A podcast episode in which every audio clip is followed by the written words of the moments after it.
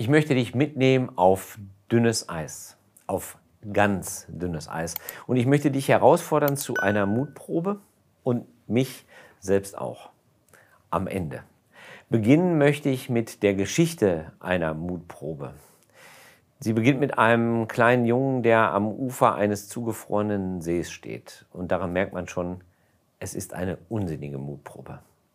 Er steht da und am anderen Ufer, da stehen die anderen Kinder und sie rufen, komm rüber, trau dich. Und er steht da und trampelt von einem Bein aufs andere und fragt sich, ist das wirklich eine gute Idee, mit dem Fahrrad einmal rüberzufahren?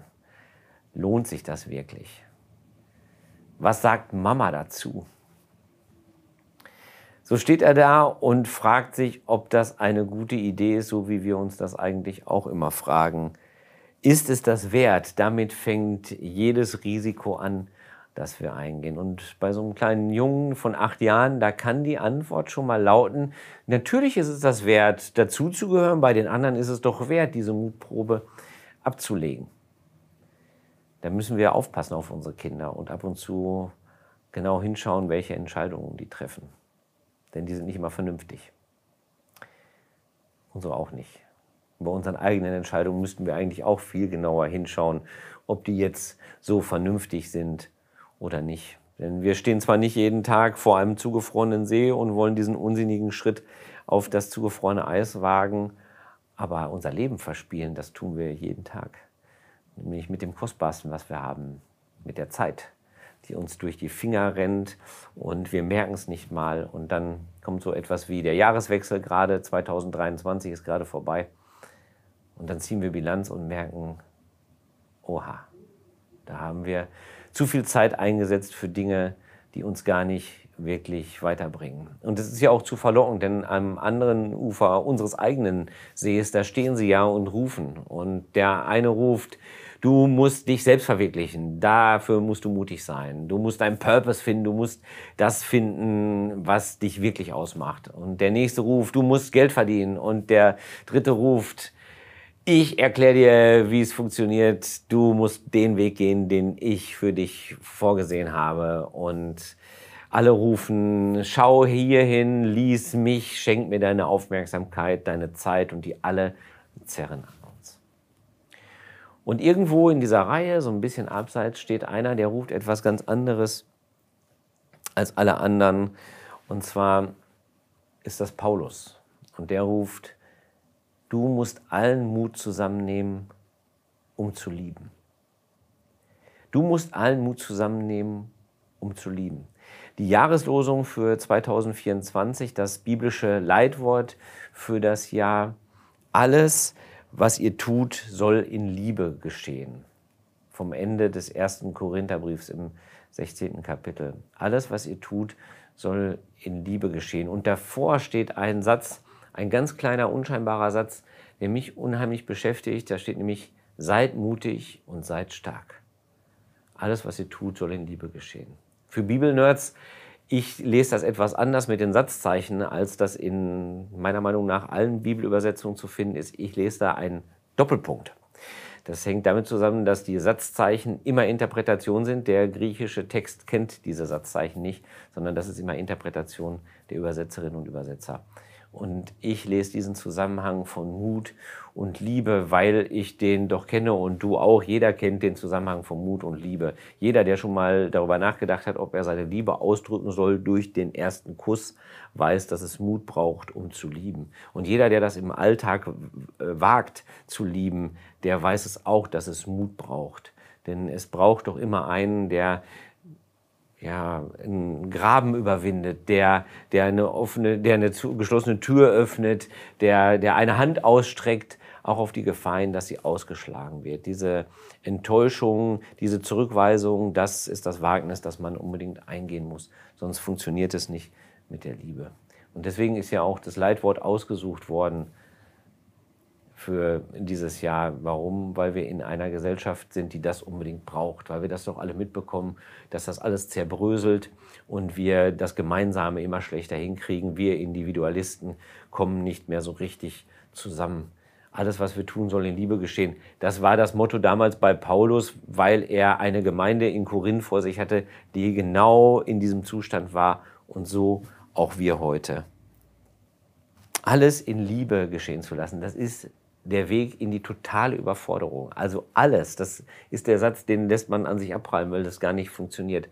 Aber eine Sache in Liebe geschehen zu lassen, einmal anders zu handeln, auf eine Person zuzugehen, das könnte gelingen. Das sind aber alles Gedanken, die sind noch weit weg von dem kleinen Jungen am Seeufer. Der kennt Paulus noch nicht, der wird ihn erst viel später kennenlernen. Der hat ein ganz anderes Thema. Und zwar, ich möchte dazugehören. Natürlich möchte er dazugehören und natürlich traut er sich deswegen, den ersten Schritt zu machen. Und tatsächlich, das Eis hält. Es ist unglaublich, das Eis hält. Und so nimmt er sein kleines blaues Fahrrad und schafft es sogar aufzusteigen. Und er fängt an zu trampeln und es rollt und er freut sich unglaublich, dieses Gefühl auf dem glatten Untergrund. Bis er anfängt zu lenken. Und da rutscht ihm auch schon das Vorderrad weg und das Hinterrad und es macht Patsch. Und er liegt da auf dem Eis.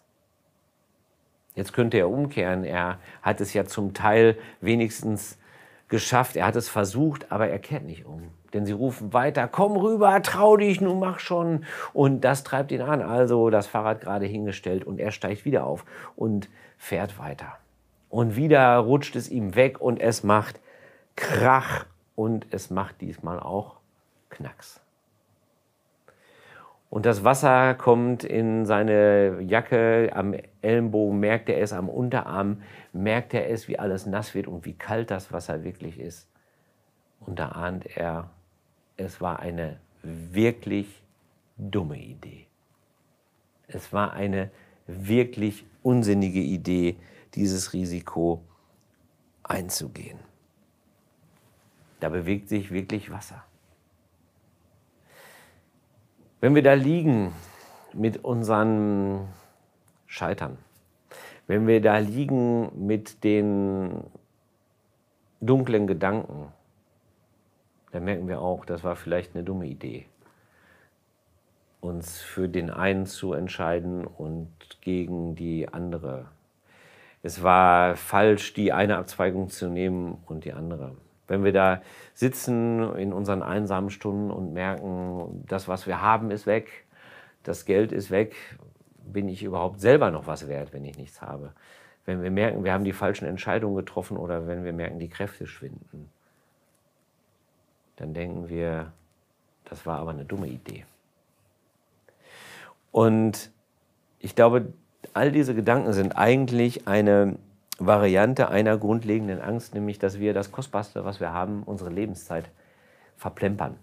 Dass die uns durch die Finger läuft wie Sand, dass die durch uns durch die Hände rinnt wie Sand.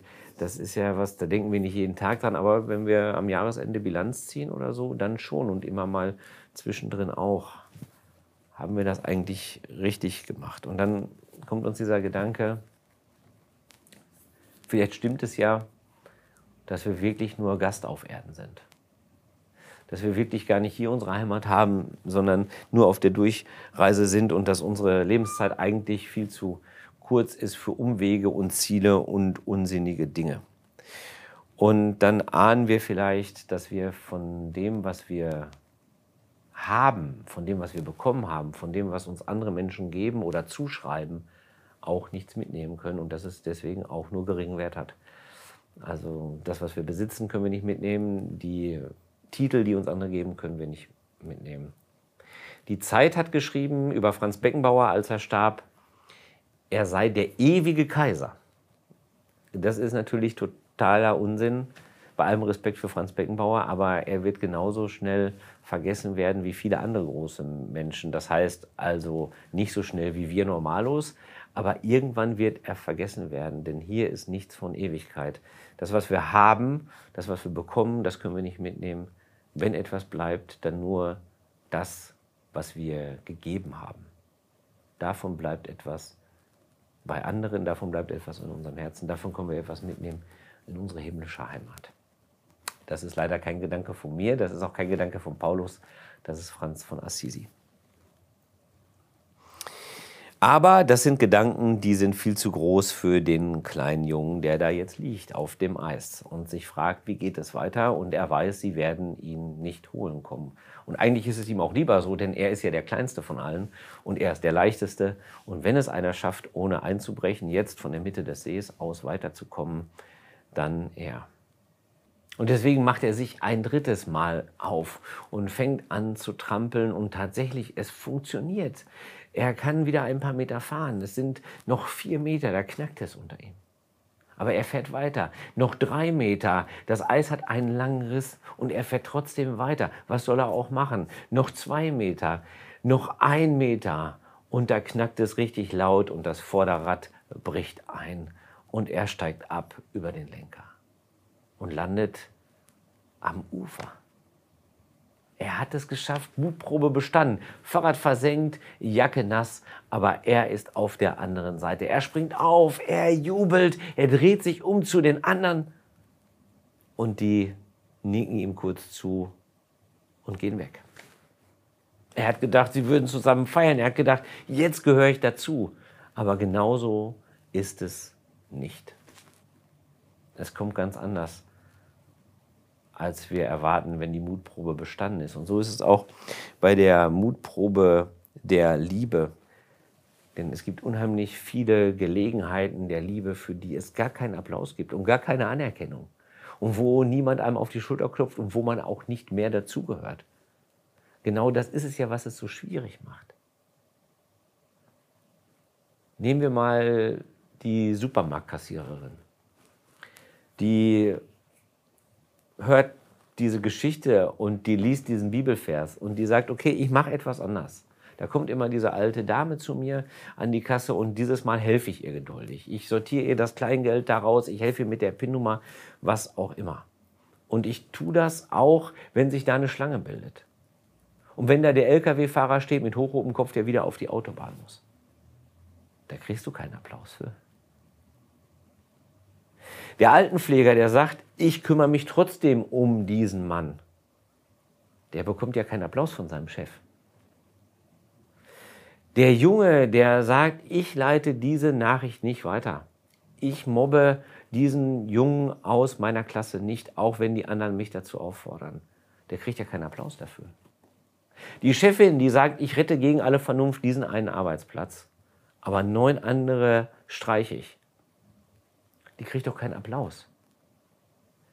Die Menschen, die ihren Kreuz auf dem Wahlzettel machen und dabei nicht ihren eigenen Nutzen im Sinn haben, sondern den vielleicht der nächsten Generation oder den von anderen, die kriegen ja keinen Applaus.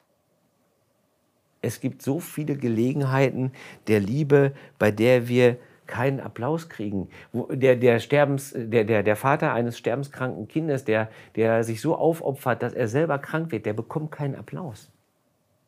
Das findet nicht statt. Niemand jubelt für die Liebe. Das ist ja das Thema unseres Glaubens. So wie am Kreuz bei Jesus. Niemand jubelt für die Liebe. Deswegen ist es ja so schwierig, alles, was wir tun, in Liebe zu tun. Das ist doch die Herausforderung. Deswegen ist es dünnes Eis, auf das wir uns bewegen, wenn wir lieben. Dünnes Eis, weil wir einbrechen können, weil uns die Achtung der anderen fehlt, weil Außenstehende dafür kein Verständnis haben und weil wir abgelehnt werden können. Mutprobe bestanden. Was lernt man von einer bestandenen Mutprobe wie der am See? Zwei Dinge. Das eine ist, es ist wirklich unsinnig, über einen zugefrorenen See zu fahren mit einem Fahrrad. Es ist wirklich komplett unsinnig und das sage ich deswegen, weil ich dieser kleine Junge gewesen bin. Ich habe es getan und ich habe es noch nie erzählt, weil es so schwachsinnig ist. Und falls meine Kinder dieses Video jemals sehen sollten oder irgendwelche anderen Kinder, nicht nachmachen, ganz falsch, falsch, falsch, falsch, falsch. Das Zweite, was man aber lernen kann, ist, es geht. Und anders bei dem zugefrorenen See, das würde ich nie wiederholen, das mit der Liebe, das würde ich gerne wiederholen. Ich würde das gerne lernen, mehr zu lieben. Und deswegen möchte ich mich herausfordern und deswegen möchte ich dich herausfordern. Lass uns suchen nach einer Sache, die wir anders machen als vorher. Ein Mensch, auf den wir zugehen, eine Gelegenheit, die wir anders nutzen, eine Situation, in der wir uns anders entscheiden, nämlich für die liebevolle Variante. Das ist die Herausforderung. Und damit fängt es an. Erst eine Sache anders machen, nämlich in Liebe, und dann immer mehr und dann alle. Warum? Warum sollen wir es versuchen? Weil darin die Möglichkeit liegt zu einem anderen Leben für uns und weil es die Antwort darauf ist, dass Gott es jeden Tag mit uns versucht. Und ich nehme an, was mich angeht, hat er sich beim Warten darauf, dass ich alle meine Dinge in Liebe geschehen lasse, hat er sich mehr als die 20 blauen Flecken geholt, die ich damals hatte nach der Mutprobe. Aber das ist es wert. Denn das sind die Schritte auf dem Weg dahin, dass wir alles, was wir tun, in Liebe geschehen lassen. Amen.